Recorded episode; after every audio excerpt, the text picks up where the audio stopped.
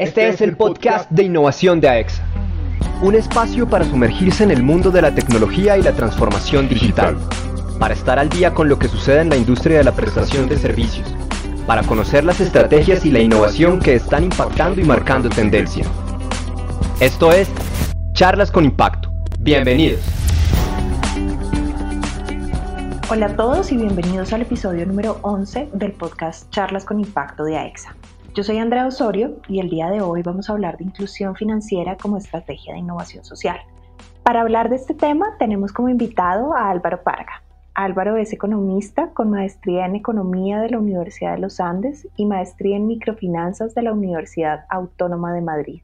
Se ha desempeñado como profesional máster en la Dirección de Transformación Digital e Inclusión Financiera de ASO Bancaria, como especialista en el área de mecanismos de resolución y liquidación de Fogafín e investigador económico de ANIF.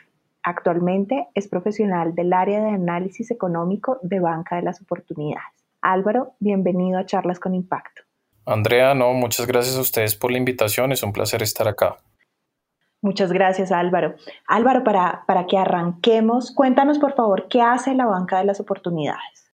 Bueno, te cuento que Banca de las Oportunidades es un programa del Gobierno Nacional que lidera la Estrategia Nacional en materia de inclusión financiera. Nosotros tenemos dos focos principales, un área de estudios económicos en la que le hacemos seguimiento a las principales cifras en materia de inclusión financiera, en materia de penetración de medios de pago tanto digitales como físicos, seguimiento también a cómo está la cobertura del sistema financiero a nivel nacional y adicionalmente tenemos un área de planes y proyectos en la cual hacemos, seguimiento a la ejecución de algunos proyectos que buscan incrementar la cobertura, el acceso y el uso de los servicios financieros a lo largo de todo el territorio colombiano. Sobre ese último punto, Álvaro, ¿cómo estamos en inclusión financiera en Colombia? El último año fue muy positivo, Andrea. El 88% de la población adulta en Colombia tiene al menos un producto financiero, lo que indica que casi prácticamente 9 de cada 10 colombianos cuenta con al menos un producto financiero. Adicionalmente, el 73% de la población adulta colombiana tiene al menos un producto que utiliza. Estos datos son del cierre del año pasado. La pandemia, pese a todas las dificultades que nos trajo en materia de actividad económica, en materia de salud, en materia incluso social, fue positiva para la inclusión financiera. ¿Por qué? Básicamente por dos factores. Uno, los programas de ayudas de transferencias del gobierno nacional permitieron que población que tradicionalmente no estaba vinculada al sistema financiero se pudiera vincular a través de estos programas de transferencias, dado que la dispersión de los subsidios eh, de este tipo de programas se realizó a través de productos financieros. Entonces esto nos permitió llegar a población que tradicionalmente no tenía ningún tipo de producto financiero. El segundo factor es que todo este proceso de la pandemia llevó a que mucha gente que tradicionalmente manejaba sus transacciones y sus operaciones diarias financieras, en vez de hacerlas en efectivo, comenzar a usar mucho más la banca digital y comenzar a usar estos productos que tradicionalmente denominamos como las billeteras electrónicas. Eso que hizo que mucha gente que de pronto tenía su producto pero no lo utilizaba frecuentemente o lo reabriera o abriera una billetera digital para poder hacer sus transacciones. Estos dos factores favorecieron mucho la inclusión financiera en el último año. De todas maneras, llevamos una tendencia creciente en los últimos años. Les comento que en 2008 solamente cerca de la mitad de los colombianos tenían al menos un producto financiero. Estamos hablando que en los últimos 12 años pasamos de 5 de cada 10 colombianos a prácticamente 9 de cada 10 colombianos. Estamos con una tendencia favorable, todavía quedan retos importantes, les menciono un par. Uno es el tema de vincular a la, a la población que se encuentra en las zonas rurales y rurales dispersas del país. Ahí todavía tenemos un reto grande porque el indicador de bancarización de estas zonas eh, perdón, el indicador de inclusión financiera de estas zonas está en alrededor del 55, 60 por, 65% de la población que vive en las zonas rurales del país, lo que obviamente muestra un rezago frente a las ciudades y a los municipios intermedios donde estos indicadores están alrededor del 88, del 80-90%. Eso es un tema que tenemos pendiente. El otro es, hay diferencias en el acceso en, por niveles de edad. Los jóvenes adultos, que es la población entre 18 y 25 años, acceden mucho menos que la población que se encuentra entre 26 y 65 años. También con, la población, con los adultos mayores de 65 años encontramos la misma dificultad, hay menores niveles de acceso. Entonces, dos retos grandes que tenemos es, pese a este crecimiento y esta trayectoria positiva que ha tenido la inclusión financiera en los últimos 12 años y que se aceleró todavía más durante este año 2020 eh, que tuvimos la pandemia y que esa trayectoria, los datos que todavía no hemos publicado, pero que tenemos para el primer semestre del año muestran una tendencia también bastante favorable. Sí tenemos un reto en algunos segmentos particulares, como lo mencioné, segmento rural y por grupos etarios o grupos de edad, también tenemos un reto importante, tenemos que vincular de forma más masiva a nuestros jóvenes adultos y a nuestros adultos mayores de 65 años. Adicionalmente, también es importante resaltar que necesitamos aumentar también el acceso de las mujeres. Los datos de hombres y mujeres son positivos, son superiores al 80%, pero las mujeres muestran un rezago en el acceso a productos financieros frente a los hombres de cerca de 5 puntos porcentuales. Entonces, es supremamente importante también fomentar el acceso de las mujeres en mayor cuantía al sector financiero. Álvaro, muchísimas gracias por esa, pues por esa actualización en lo que pasa en Colombia frente a la inclusión financiera y cómo la pandemia definitivamente pues impulsó el acceso y la bancarización. Eh, para dar respuesta a estas oportunidades o retos que ustedes han identificado, la innovación ha cobrado mucha relevancia como una estrategia para dar justamente respuesta a estas necesidades sociales, principalmente a las que tienen que ver con la desigualdad y la pobreza. En este sentido, ¿tú considerarías que la inclusión financiera es una iniciativa de innovación social?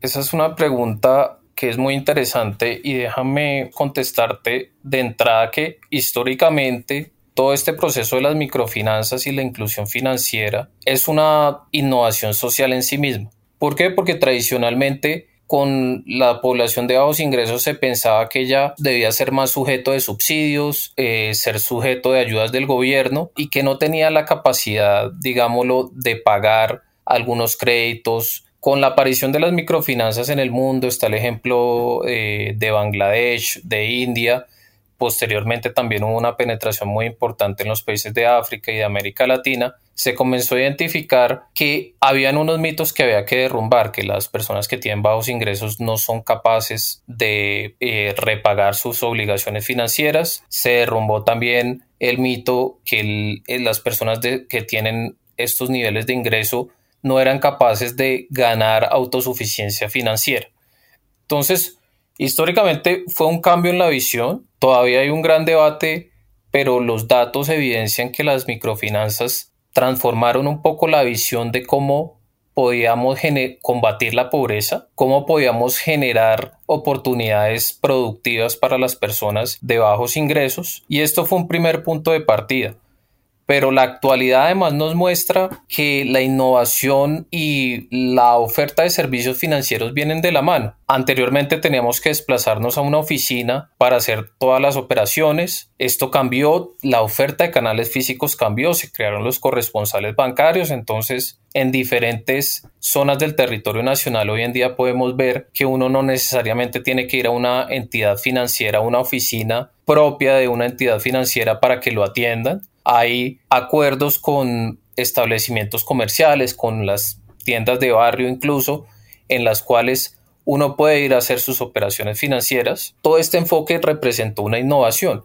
A eso sumémosle que el crecimiento que ha tenido Internet, el crecimiento que ha tenido la, digámoslo, la penetración de la telefonía móvil, los servicios digitales ha permitido que los servicios financieros hoy en día se puedan ofrecer a través de telefonía móvil o internet, que uno pueda acceder a la aplicación del banco y pueda hacer todas una cantidad de transacciones que anteriormente uno tenía que ir a un canal físico para hacerlo.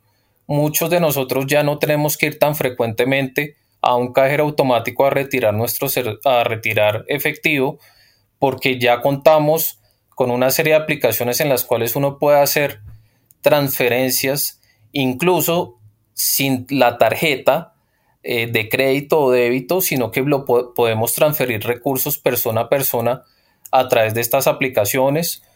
Uno ya tiene la posibilidad de pagar los servicios públicos a través de los diferentes portales que ofrecen los bancos o a través del celular. Y adicionalmente están apareciendo nuevos agentes como las fintech o las nuevas pasarelas de pago que lo que están ofreciendo es una diversidad de servicios digitales. Incluso ya se está comenzando a eliminar el plástico de las tarjetas, porque ahora se están ofreciendo tarjetas de crédito enteramente digitales o tarjetas de débito enteramente digitales. Entonces cambió mucho la perspectiva eh, a nivel de cómo se prestaban los servicios financieros tradicionalmente. Se cambió el enfoque tanto para la cobertura como para atender a los clientes. Entonces estamos ante un proceso de innovación constante en los servicios financieros que incluso, como te mencionaba al comienzo, partió de un, de, de un cambio en la visión de cómo se debe atender a los clientes. Entonces, la inclusión financiera básicamente es una innovación social, primero porque representa un cambio en el enfoque, en la forma de atender a los usuarios.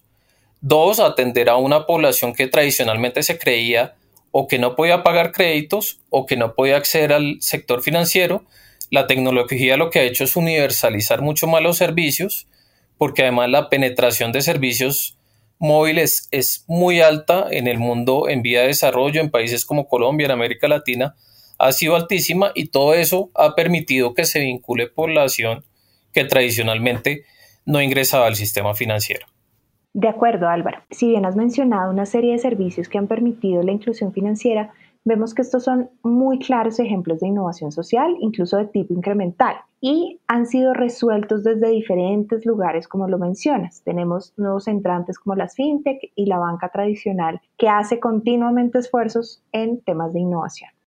¿Qué crees que puede hacer falta en estas iniciativas para la inclusión financiera, de modo que puedan responder efectivamente a la reducción de la pobreza o al cierre de las brechas de desigualdad?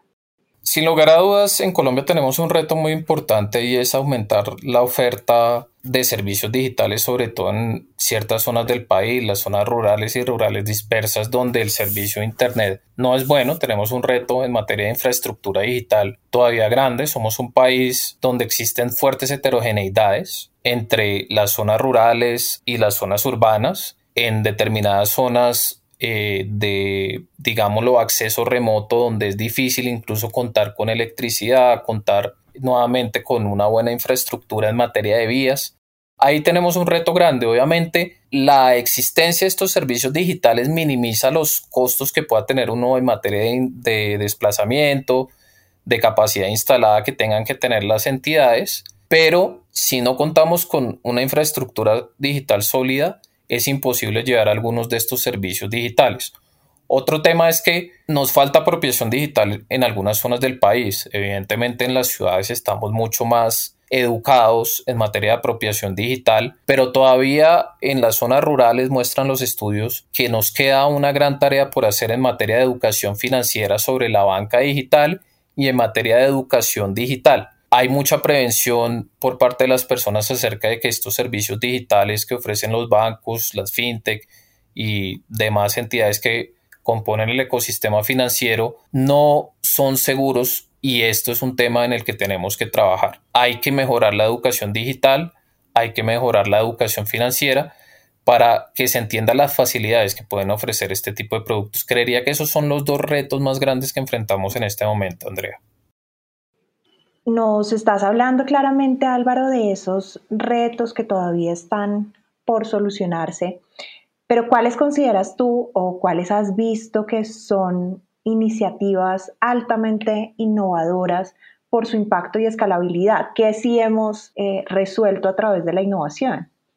Digamos que el año pasado demostró que los, la oferta de servicios financieros digitales con los que se cuenta hoy en día tenían un potencial muy alto de capturar una gran parte de la población colombiana. El último año vinculamos una cantidad alrededor de 600 mil, 800 mil personas que tradicionalmente no tenían servicios financieros. Entonces, sin lugar a dudas, ha habido un avance. El, comercio electrónico ha crecido de una forma significativa en el país en los últimos dos años. La coyuntura que ofreció la pandemia dio una oportunidad y mostró que todos estos servicios que se venían adelantando y que iniciativas que venían tanto de las entidades tradicionales bancarias como estos nuevos agentes como las fintech daban soluciones en materia de contribuir a tratar de reducir el efectivo, eh, contribuyeron a, digámoslo, a facilitar el, diario vivir de las personas bajo estas medidas de distanciamiento social que se tuvieron que tomar por cuenta de la pandemia generada por el COVID-19.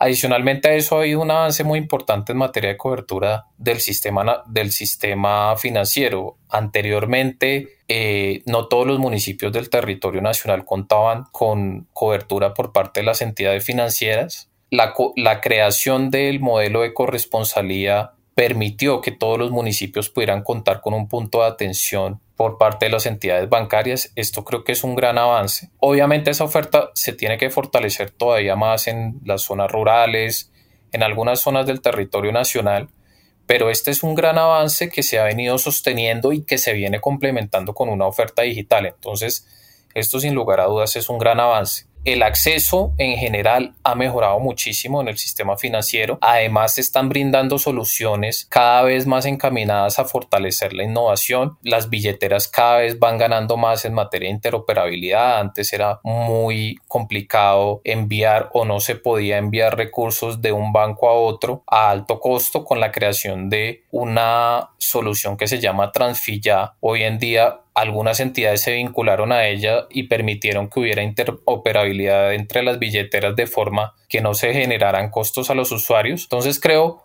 que este ha sido un, punto de partida importante. La banca, la banca digital cada día se ha venido desarrollando más, es cada día más interoperable. Se están creando también iniciativas de identidad digital precisamente para que evitemos los fraudes a través de los canales digitales. Entonces, ya en muchas aplicaciones se le pide a uno la huella digital. Se está avanzando para que también eh, pueda, pueda haber un reconocimiento facial a través del celular y que pues otra persona no pueda usar tu billetera en caso de robo, en caso de pérdida del celular. Entonces, definitivamente hemos avanzado en materia de, de oferta de servicios de banca digital. También hemos avanzado significativamente en materia de cobertura del sistema financiero y hemos aprovechado bien esta coyuntura de distanciamiento social para fortalecer todo lo relacionado con comercio electrónico, con uso de los canales digitales. Queda un gran camino por hacer en, en, algunos segmentos, pero a nivel nacional tenemos un gran balance de lo que se ha logrado en materia de inclusión financiera en los últimos 12 años y particularmente el último año fue muy bueno. Muchas gracias Álvaro. Definitivamente muchos de los ejemplos que nos estás dando nos permiten entender cómo ha crecido la inclusión financiera en Colombia, eh, sobre todo como lo mencionas a partir del último año. ¿Cuál es el impacto más grande que tiene esto en la sociedad, tener una banca incluyente? Sin lugar a dudas, Andrea, la posibilidad de contar con una mayor inclusión financiera de la población colombiana genera una serie de beneficios para la sociedad. Algunas estimaciones que hemos hecho en el equipo económico de banca las oportunidades muestran que hay una correlación entre mayor cobertura de las entidades financieras y una menor tasa de pobreza en los diferentes municipios del territorio nacional. Entonces, evidentemente, la inclusión financiera genera bienestar social. Eso es un primer concepto. Además, mientras más grande sea la oferta de servicios financieros y más incluyente sea, esto permite que población que tradicionalmente no tenía oportunidades económicas, oportunidades de ganar independencia financiera, de crear su propio negocio, lo haga hoy en día. También creo que los, la oferta de servicios transaccionales permite mejorar la calidad de vida de las personas. Ya no tenemos que ir al banco a hacer una fila que tiene cierto costo en materia de tiempo. Se reducen los costos de desplazamiento en zonas rurales del país que genera un costo económico importante, sobre todo en esos segmentos dispersos, en esas veredas que quedan distantes de la cabecera municipal. Entonces todo esto se traduce en reducción de costos, en mayor bienestar para la población y sin lugar a dudas en una reducción de la pobreza vía oportunidades de acceso a productos de crédito que permitan que la población colombiana tenga más oportunidades para acceder a actividades productivas, a negocios que le mejoren su bienestar y sus niveles de ingresos.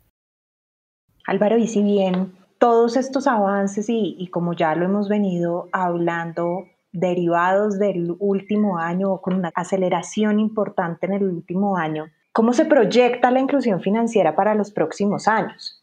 Definitivamente la coyuntura del último año pienso que llegó para quedarse. Estamos aprovechando las oportunidades que generó la pandemia y la trayectoria positiva que hemos traído en los últimos 12 años pero esto no tiene pinta de desacelerarse, sino por el contrario de continuar esta senda ascendente que hemos visto en los últimos años. ¿Por qué? Porque el comercio electrónico creo que llegó para quedarse. Las tendencias positivas venían desde los sucesos anteriores a la pandemia. El año 2019 había sido muy bueno en materia de comercio electrónico y las entidades tanto del sector financiero comenzaron a detectar una oportunidad de crecimiento de sus operaciones como los mismos empresarios, los mismos comercios pequeños están comenzando a mirar esto como una oportunidad para mejorar sus ventas, para reducir sus costos operativos. Entonces, hay una tendencia que creo que llegó para quedarse. Además, cada día aparecen nuevos agentes. La gente cada vez tiene más oferta de servicios financieros, no solo la banca tradicional está ofreciendo servicios nuevos, también están apareciendo nuevos agentes como las fintech, incluso nosotros en una aplicación como Rappi tenemos la posibilidad de sacar una tarjeta de crédito totalmente digital, están las, digámoslo, está Google Pay, está Facebook, incluso las mismas redes sociales ya te están ofreciendo créditos sin darse uno cuenta de que esto sea así, entonces cada vez hay más posibilidad de acceder al crédito, cada vez hay un ecosistema, digámoslo, más desintermediado, que lo que quiere decir es que incluso agentes que tradicionalmente no eran financieros están ofreciendo servicios financieros.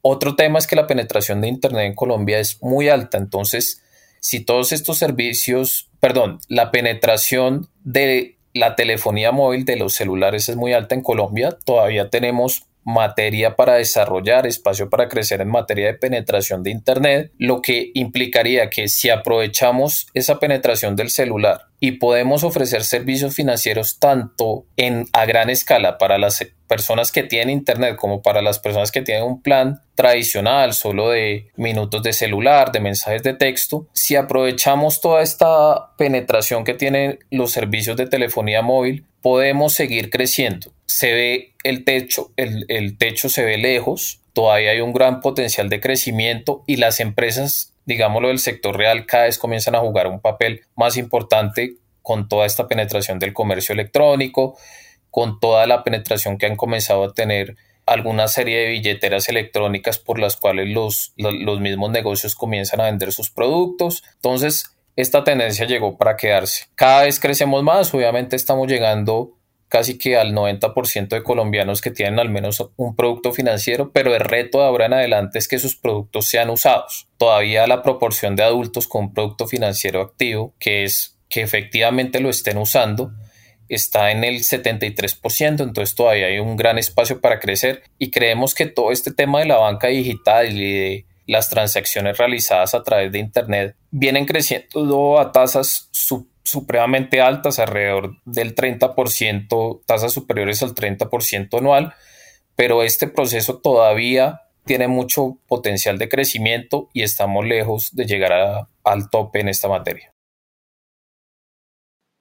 Ha sido muy claro, Álvaro, este amplio panorama que nos estás dando sobre la inclusión financiera en Colombia y cómo tiene una profunda relación con la reducción de pobreza y cómo entendemos en esto un ejemplo muy claro de innovación social.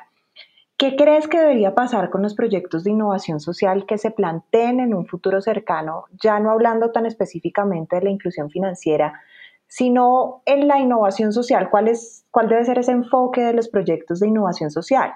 Yo creo que sin lugar a dudas, un reto que tiene la innovación social es mejorar la educación en materia de apropiación digital. Esto lo digo obviamente desde posiblemente el sesgo que yo puedo tener por trabajar en todos estos proyectos de inclusión financiera, pero creo que definitivamente la apropiación digital llegó, es, es, es una herramienta que es absolutamente necesaria tanto para la vida laboral, tanto para el mejorar, digámoslo, la comodidad del diario vivir. Muchas cosas se pueden hacer por internet y hoy en día la persona que no sepa manejar determinadas eh, aplicaciones, determinados paquetes estadísticos, determinadas herramientas de Office, pues está, digámoslo, en desventaja digámoslo, en el mercado laboral, también en su propia calidad de vida. Creo sin lugar a dudas que el tema de Internet se va a seguir moviendo, estamos bajo una coyuntura además que exige ciertas medidas de distanciamiento social. Entonces, sin lugar a dudas, creo que uno de los focos principales debe estar dirigido a este frente. El otro reto grande que creo que tenemos a nivel social es la vinculación al mercado laboral de los jóvenes el DANE muestra que las tasas de desempleo de los jóvenes entre 18 y 28 años son mucho más altas que la del resto de la población eh, en edad de trabajar en Colombia. Entonces tenemos un reto importante en materia de generar oportunidades para los jóvenes, tanto laborales como académicas, el proceso de enganchar el fin de la vida académica con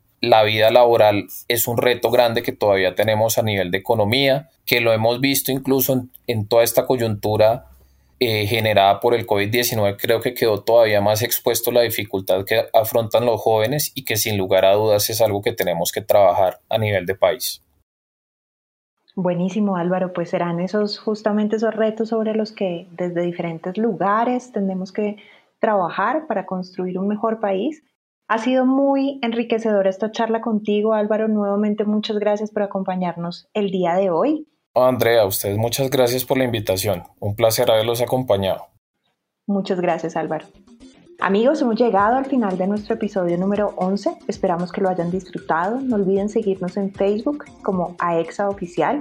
También pueden visitar nuestra página web www.aexa.com.co. Los invitamos a estar muy pendientes de la próxima edición de Charlas con Impacto que viene con más contenido de gran interés para todos. Yo soy Andrea Osorio. Hasta pronto.